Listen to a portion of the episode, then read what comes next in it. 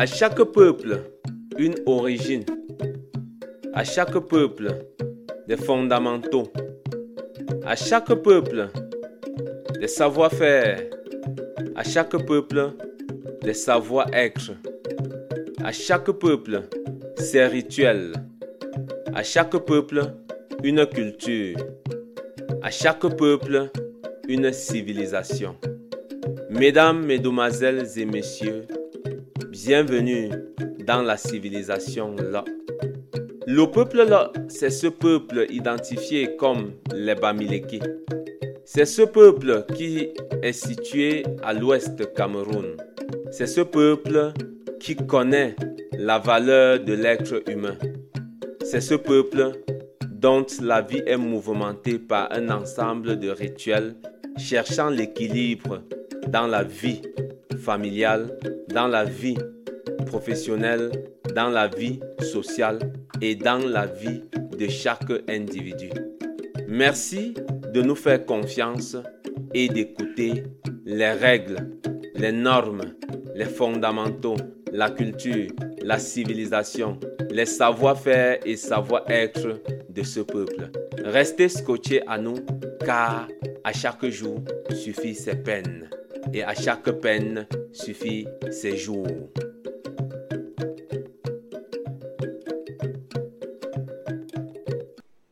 Mesdames et messieurs, je vous salue et je vous envoie la salutation des ancêtres et de la divinité ainsi.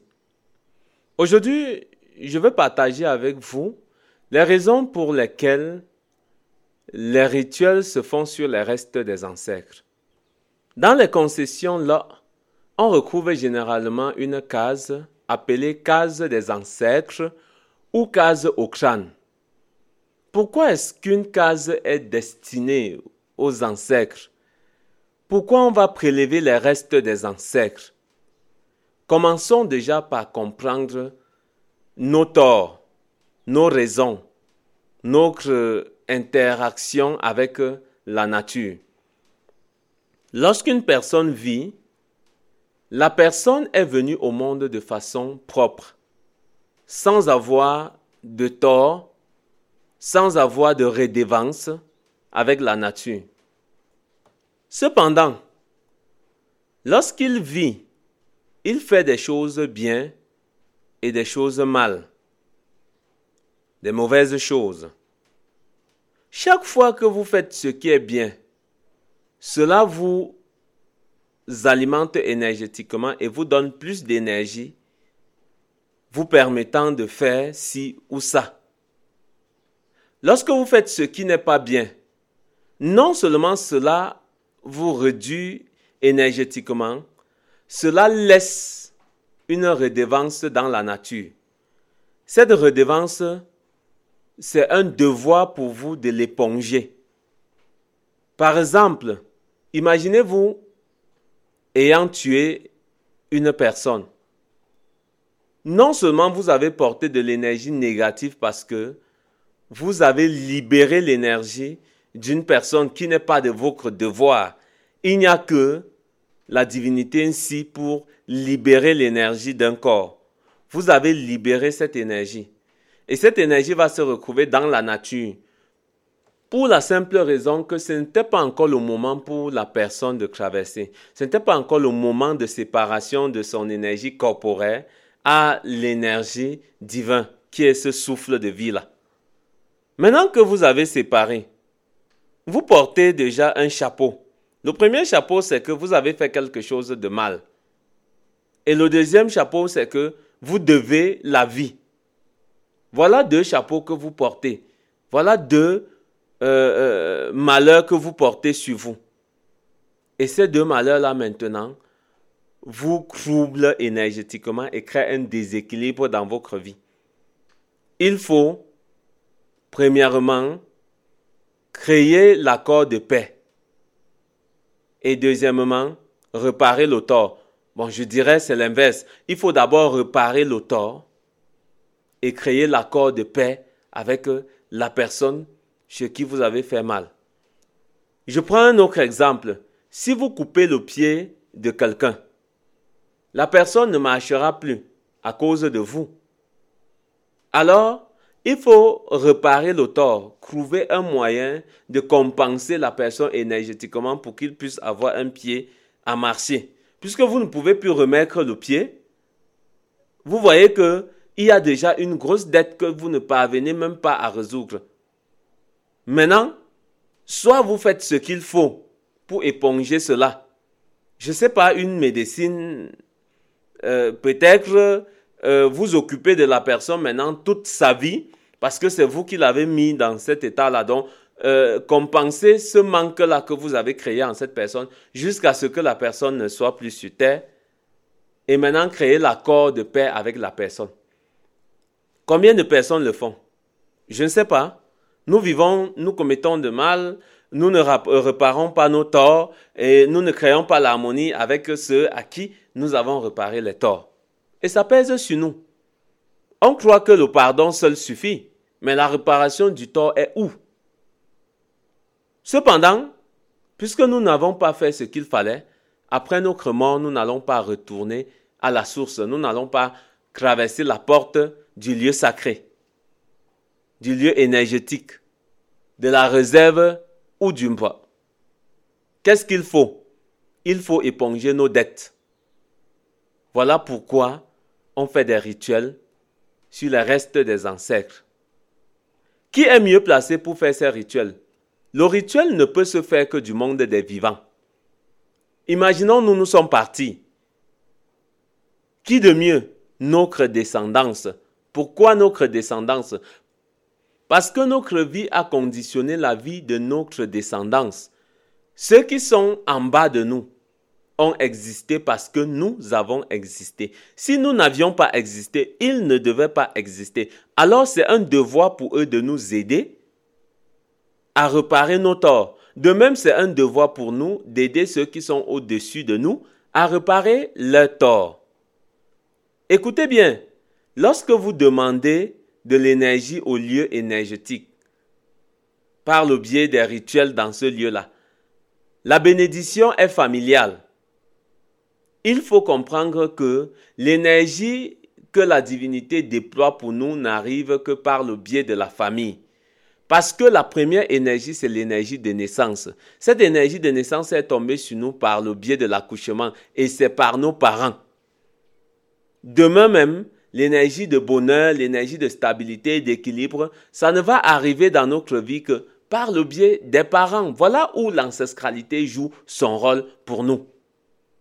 Donc c'est nous qui jouons le rôle d'éponger les dettes de ceux qui sont partis parce qu'ils ne sont plus de ce côté-ci. Eux, par récompense, nous restituent la bénédiction ou l'énergie que la divinité envoie pour nous, les a donnés pour nous. C'est pourquoi quand vous ne le faites pas, vous avez les difficultés. On va vous dire, retournez au village, résoudre tel problème, allez chez vous, allez voir vos ancêtres, allez voir vos parents, vos grands-parents. Comprenez que puisque vous existez parce que j'existe, si je suis face à mes enfants, moi j'existe parce que mes parents existent. Mes parents existent parce que mes grands-parents ont existé. Donc c'est toujours euh, une chaîne nous dépendons de ceux qui ont existé avant nous.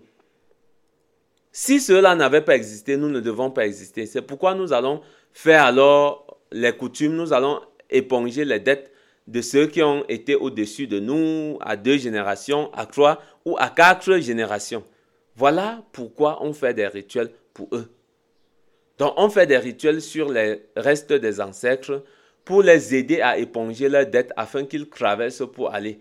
Et lorsqu'ils ont traversé pour retourner dans le sens, dans le, du côté spirituel ou du côté de la divinité, on ne montre plus de coutumes sur eux. On ne montre plus. Et il n'y a aucune personne qui peut être tellement saine qu'il n'a pas de redevance envers la nature. C'est faux.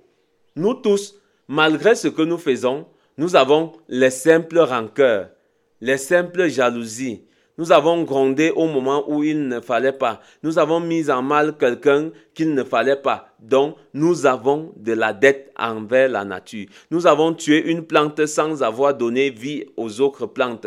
Nous avons détruit sur notre passage un animal sans vouloir, un insecte. Tout, ce sont des dettes que nous portons envers la nature. Maintenant, vous allez me demander que est-ce que quand on fait des rituels là, ça compense vraiment Comment est-ce que ça donne? Sachez que quand on fait des rituels, on dépense de l'énergie. On dépense de l'énergie. On paye de l'huile, on paye de la chèvre ou du corps et tout. Ces dépenses énergétiques-là compensent ce que les parents ont eu à enlever aux éléments de la nature. Maintenant, il ne s'agit pas seulement de ça. Lorsque nous nous mettons ensemble et nous nous réunissons au nom de quelqu'un, nous dégageons de la bonne humeur, de l'énergie.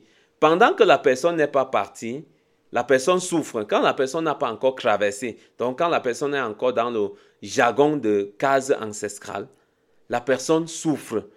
Puisqu'il n'est ni de vivant pour pouvoir être libre de faire ce qu'il veut, il n'est ni du côté énergétique pour avoir sa liberté complète ou sa liberté divine. Alors, c'est une souffrance, c'est un espace où il lui faut séjourner. Voilà pourquoi il va vous faire appel tout le temps. Par moment, quand ça va être compliqué, il va te faire appel, tu ne vas pas comprendre. Il va détacher sa protection de toi et tu vas te sentir vulnérable. Peut-être tu vas perdre le travail, tu vas faire un accident et tu vas, on va te dire, va au village faire telle chose. C'est pas qu'il te fait du mal, non, c'est pas lui qui te fait du mal parce que c'est pas lui qui a la capacité de te faire du mal. C'est simplement qu'il détache sa serviette de couverture de protection sur toi. Si c'était un parent qui est mort par accident, cette serviette-là qui devait donner à ses descendants et à ceux qui sont tout autour de sa descendance, c'était de les protéger de cette mort par accident ou de l'accident pour que vous ne puissiez plus souffrir de cela? Mais tant que vous n'avez pas donné ou vous ne lui avez pas permis de se libérer, lui-même, il détache sa couverture, il ne vous couvre plus contre rien et vous êtes exposé maintenant aux accidents.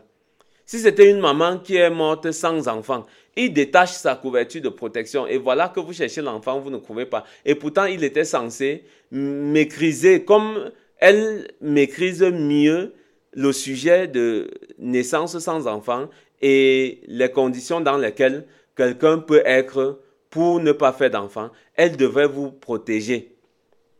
Vous n'êtes pas en harmonie, vous n'avez pas créé le lien avec euh, cet ancêtre-là, et cet ancêtre-là ne parvient pas à vous protéger contre.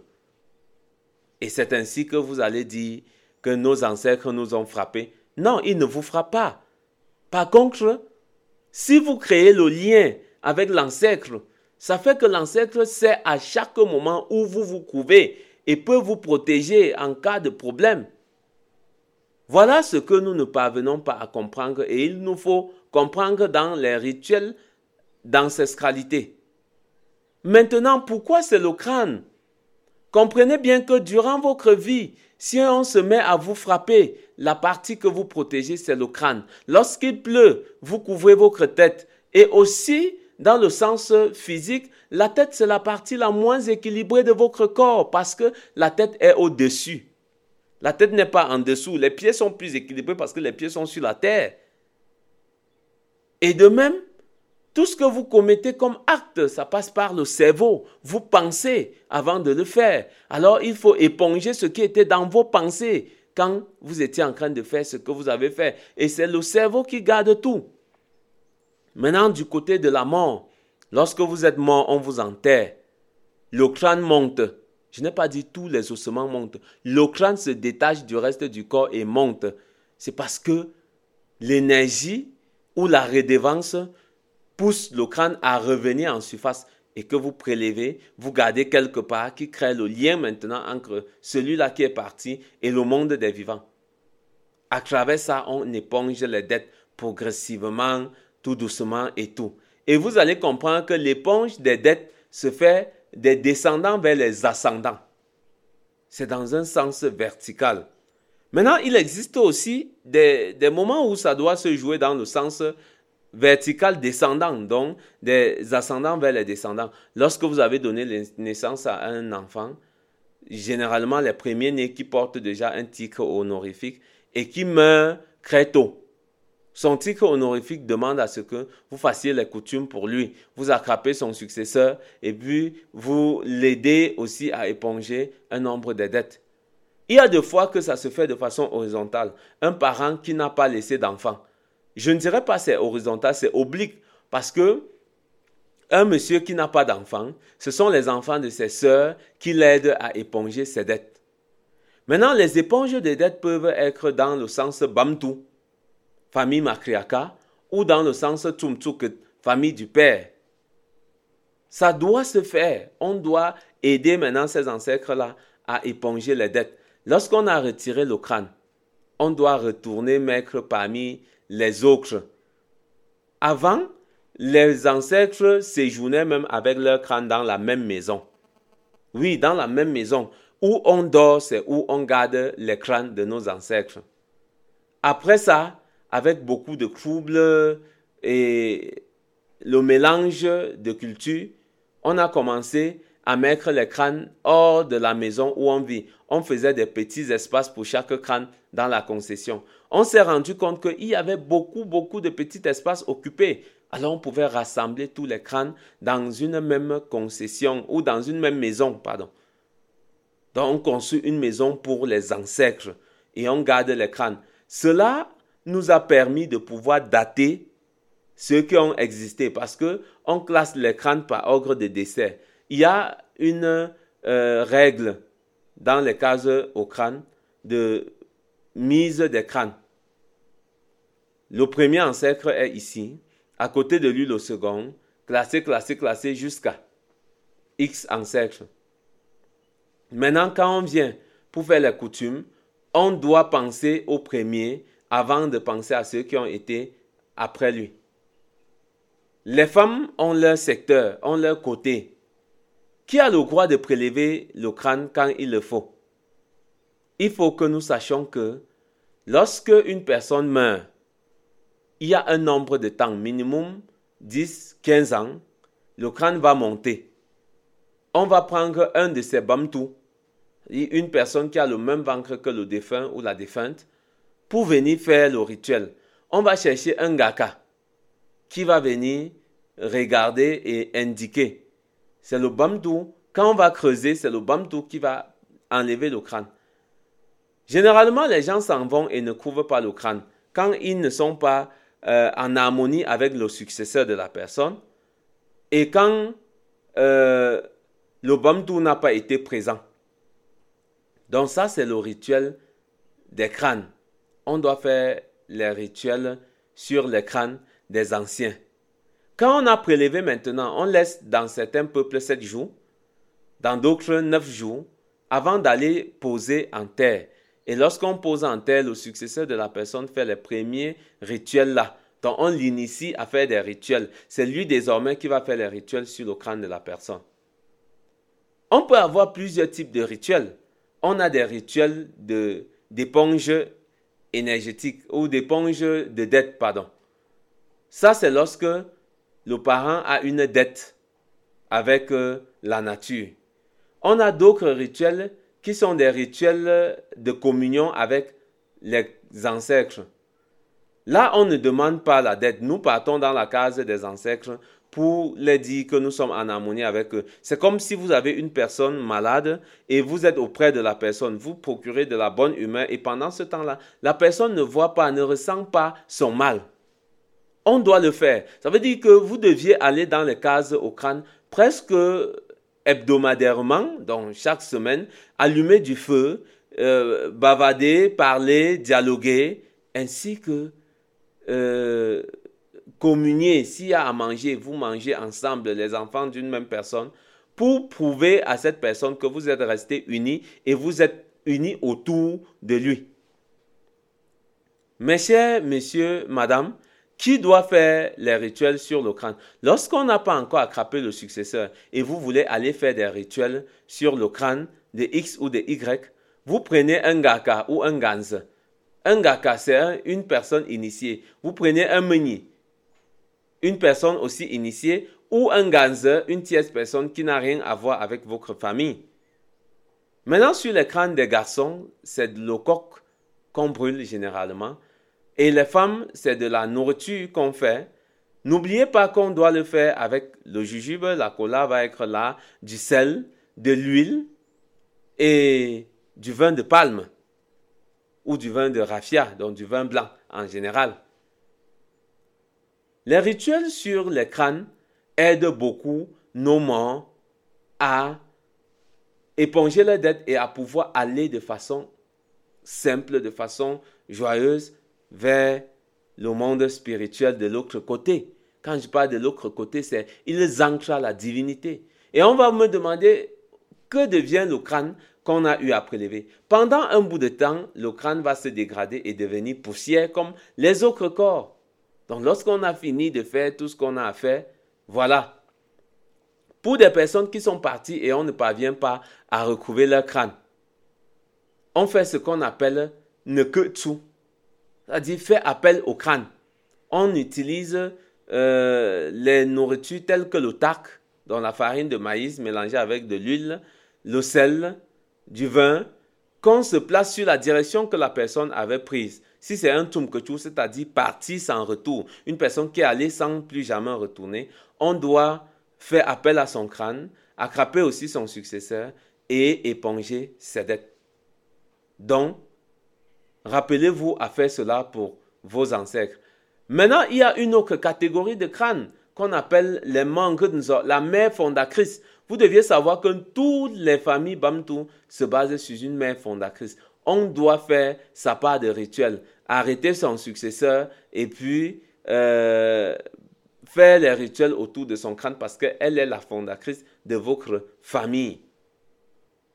Je ne sais pas si vous avez plus de questions, mais sachez que les rituels au crâne, vous deviez le faire pour ceux qui sont avant vous et ceux qui sont après vous vont aussi le faire pour vous.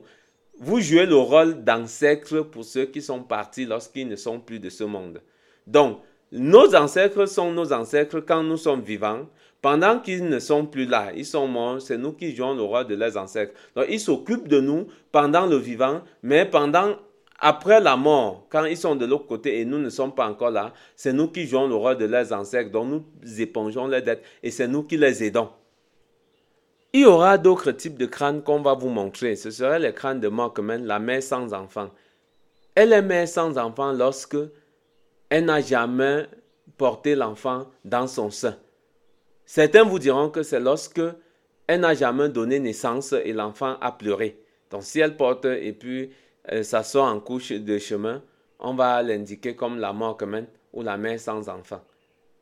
Maintenant, pour des personnes qui n'ont pas laissé de descendants, on les enterre généralement avec la pierre à la main pour dire qu'ils n'ont pas laissé de descendants. Et les enfants de leurs frères et sœurs font les coutumes pour eux pour éponger leurs dettes. Donc, tous ceux qui existent, on doit éponger leurs dettes pour les permettre de partir.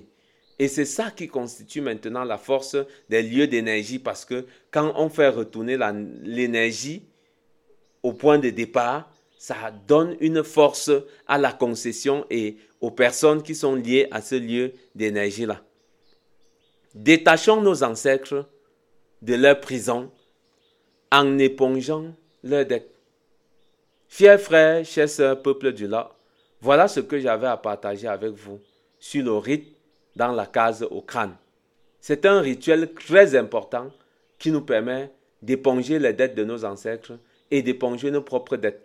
Pour ceux qui ne veulent pas avoir plus de dettes avec la nature, commencez à éponger vos dettes de votre vivant. Lorsque vous le faites, vous êtes libre quand vous serez mort. Et on sait qu'on ne pourra pas tout éponger, mais les simplifications de dettes ne seront pas euh, très importantes. On appelle ne fiartendun, simplifier les redevances. Simplifier les redevances. Ne Merci et à la prochaine.